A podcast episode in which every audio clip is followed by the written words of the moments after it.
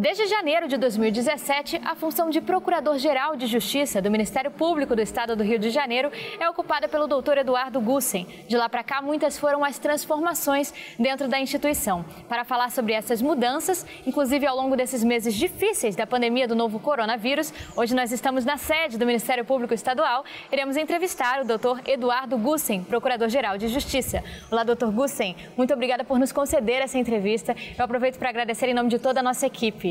Uma honra para mim.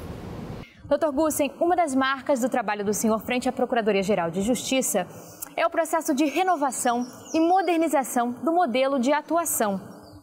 Como o senhor avalia o sucesso dessa migração analógica para a migração digital dentro de todo o Ministério Público Estadual? Essa é uma mudança de cultura, uma mudança de cultura necessária para inserir o sistema de justiça, inserir o Ministério Público do Estado do Rio de Janeiro nessa nova era. Eu costumo dizer que durante anos e mais anos nós tivemos uma atuação muito passiva, em que ficávamos nos nossos gabinetes aguardando que os fatos acontecessem lá fora e transformávamos esses fatos em inquéritos e processos cíveis e criminais. Só que o mundo foi se modificando, foi ganhando agilidade, dinamismo, e era preciso que nós nos reposicionássemos. Então, num determinado momento, nós percebemos que a instituição tinha que migrar dessa linha analógica para a linha digital. E como os investimentos em tecnologia ao longo desses anos contribuíram para tornar o MPRJ mais moderno e eficiente? Olha, tanto os investimentos materiais quanto os investimentos pessoais foram fundamentais. E eu digo a você o seguinte: é, a tecnologia moderna, principalmente após os, o ano 2000, após a inserção no século 21, ela barateou muito e isso facilitou muito o nosso trabalho. O primeiro momento, o grande desafio foi da modificação da cultura institucional. É conscientizar os colegas da importância dessa mudança. O segundo momento, que também foi muito importante, foi a identificação de grandes talentos que nós temos dentro da nossa instituição, tanto membros como servidores, que foram se juntando a nós e fizemos um grande time que participa de forma entusiasmada com essa modificação, com essa transformação, com essa nova cultura. Dr. Gussen, o MP Cidadão conversou com diversos membros do Ministério Público que destacaram que os investimentos em tecnologia foram fundamentais para a continuidade do trabalho diante da pandemia. Qual a avaliação do senhor em relação a isso? Olha, é, nesse aspecto do investimento na área tecnológica, eu acho que o, o grande passo que nós demos foi no ano de 2017, é, quando nós é, lançamos oficialmente a plataforma Ministério Público em Mapas, que contempla o georreferenciamento, a estatística e a mineração de informação.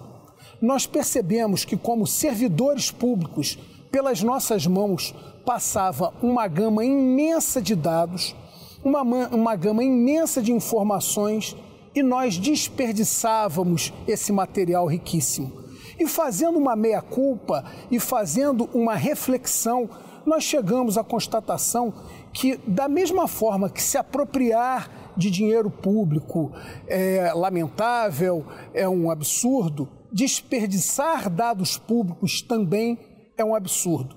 O segundo grande passo veio no ano de 2019, quando nós elegemos MPRJ Digital como sendo o nosso, a linha do nosso planejamento estratégico.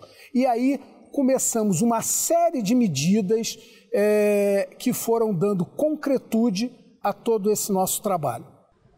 Doutor Gussen, o chamado núcleo do conhecimento é a base do projeto MPRJ Digital. Integram-no seis estruturas, entre elas né, o MPRJ em mapas, o Centro de Pesquisas, o IERB, o Inova, CSI e o GAT. O senhor poderia explicar os investimentos dentro de cada uma dessas estruturas e como elas se tornaram alicerces para o MPRJ? Na realidade, essas estruturas elas se complementam. O MP em mapas, ele serve para que a gente comece a enxergar a nossa atuação lá fora. Então, através do georreferenciamento, da imagem por satélite e hoje até pelo escaneamento de estruturas como favelas, nós podemos enxergar o nosso estado com seus 92 municípios, as nossas cidades, os bairros e os quarteirões. E a partir dali, plotar essas informações tão ricas, tão valiosas. E nós adotamos aqui no Ministério Público do Rio de Janeiro a linha de governo aberto. E governo aberto contempla transparência, integridade, participação popular, tecnologia e inovação. Nós queremos, com isso, nos aproximar mais do cidadão, humanizar mais a instituição. Então, é, o, a forma de nós nos aproximarmos do cidadão, hoje em dia, é através do MP em Mapas.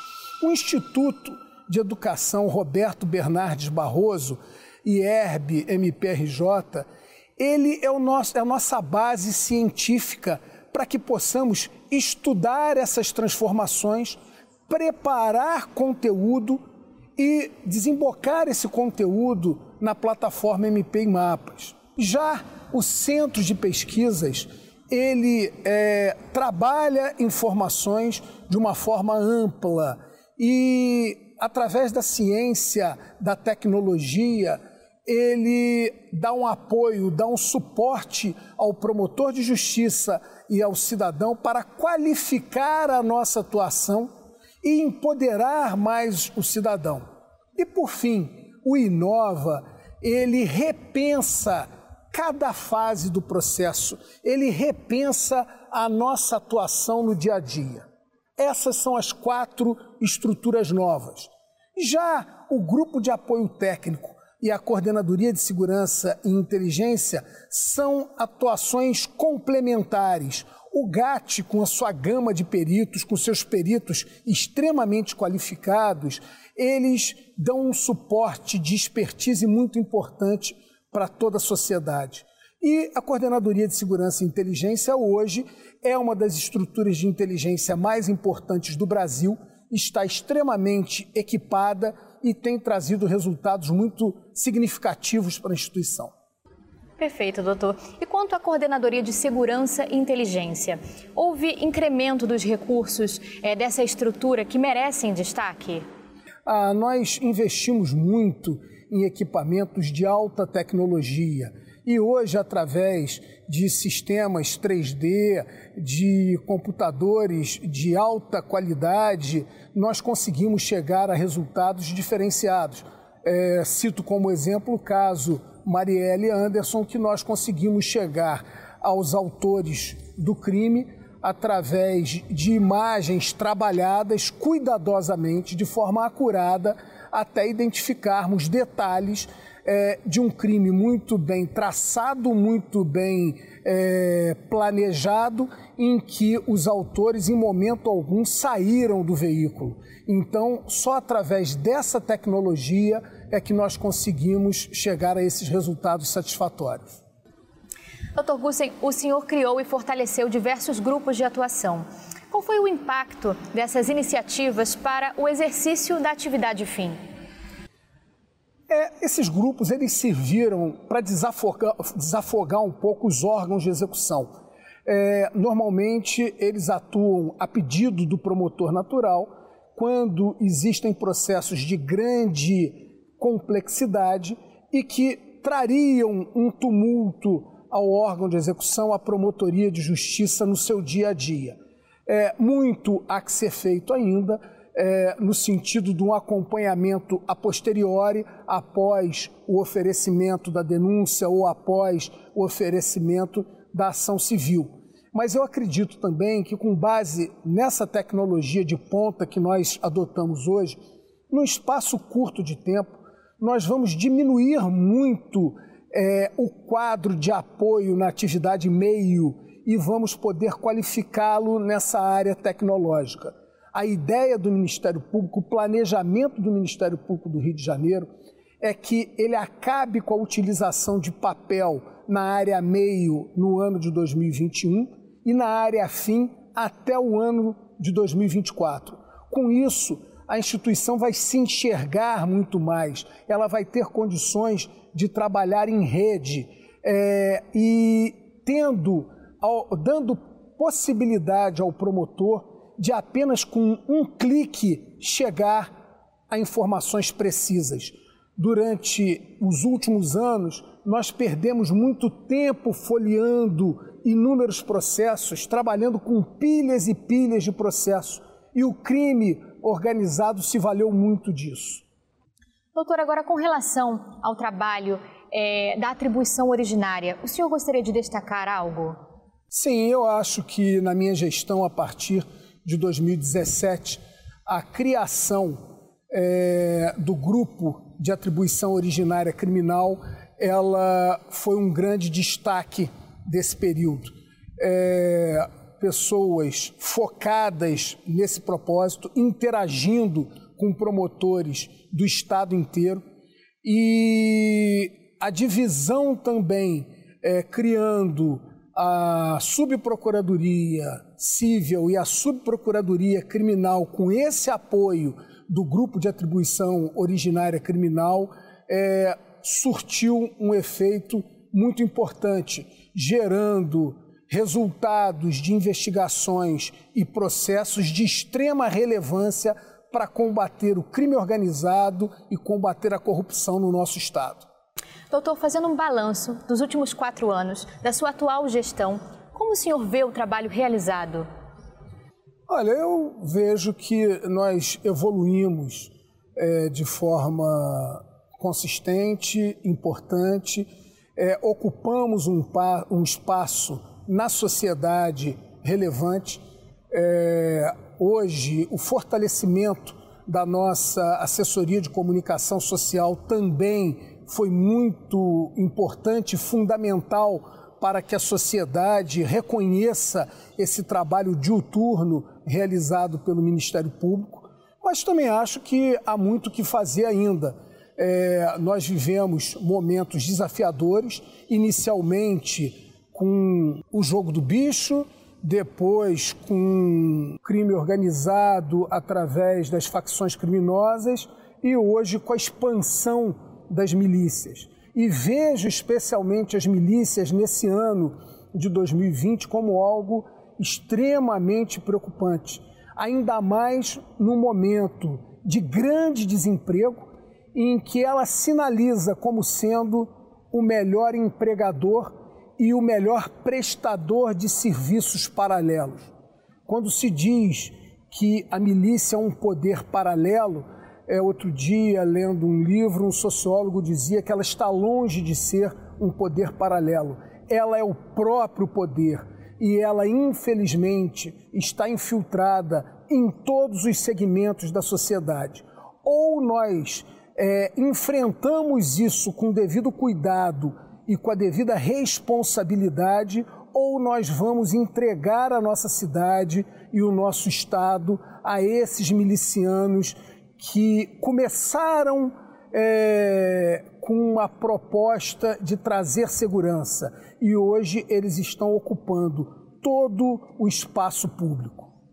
Doutor Gussen, o senhor citou que estamos vivendo um ano muito difícil, um ano inesperado, principalmente também agora por conta da pandemia do novo coronavírus. Como o senhor avalia o trabalho do MPRJ na garantia dos direitos dos cidadãos fluminenses?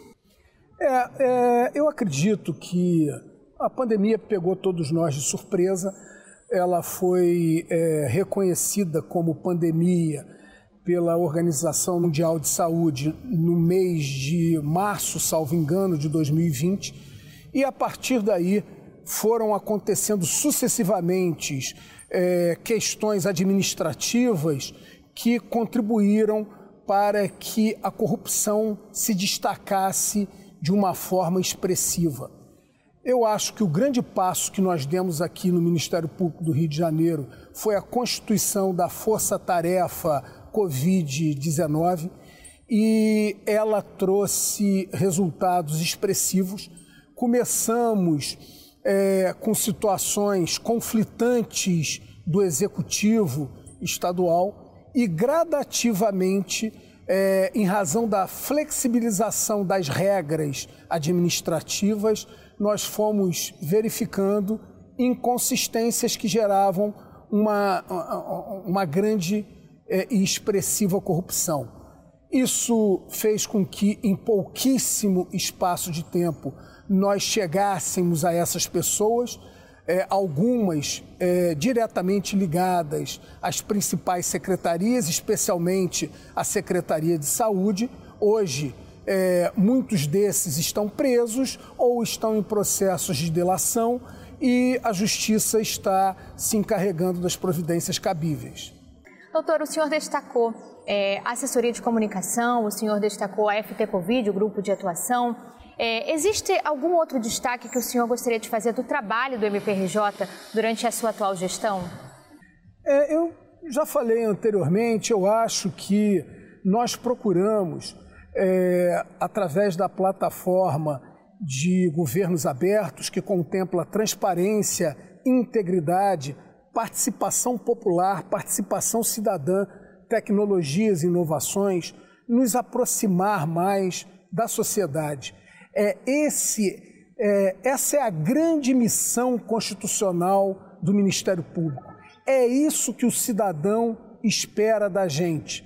Então, tecnologia é, e, e inovação hoje é o grande atalho para a gente chegar a essa transparência ativa que a gente tanto espera. E a participação cidadã é a forma de nos humanizar mais, é uma forma de aproximar mais o Ministério Público do cidadão.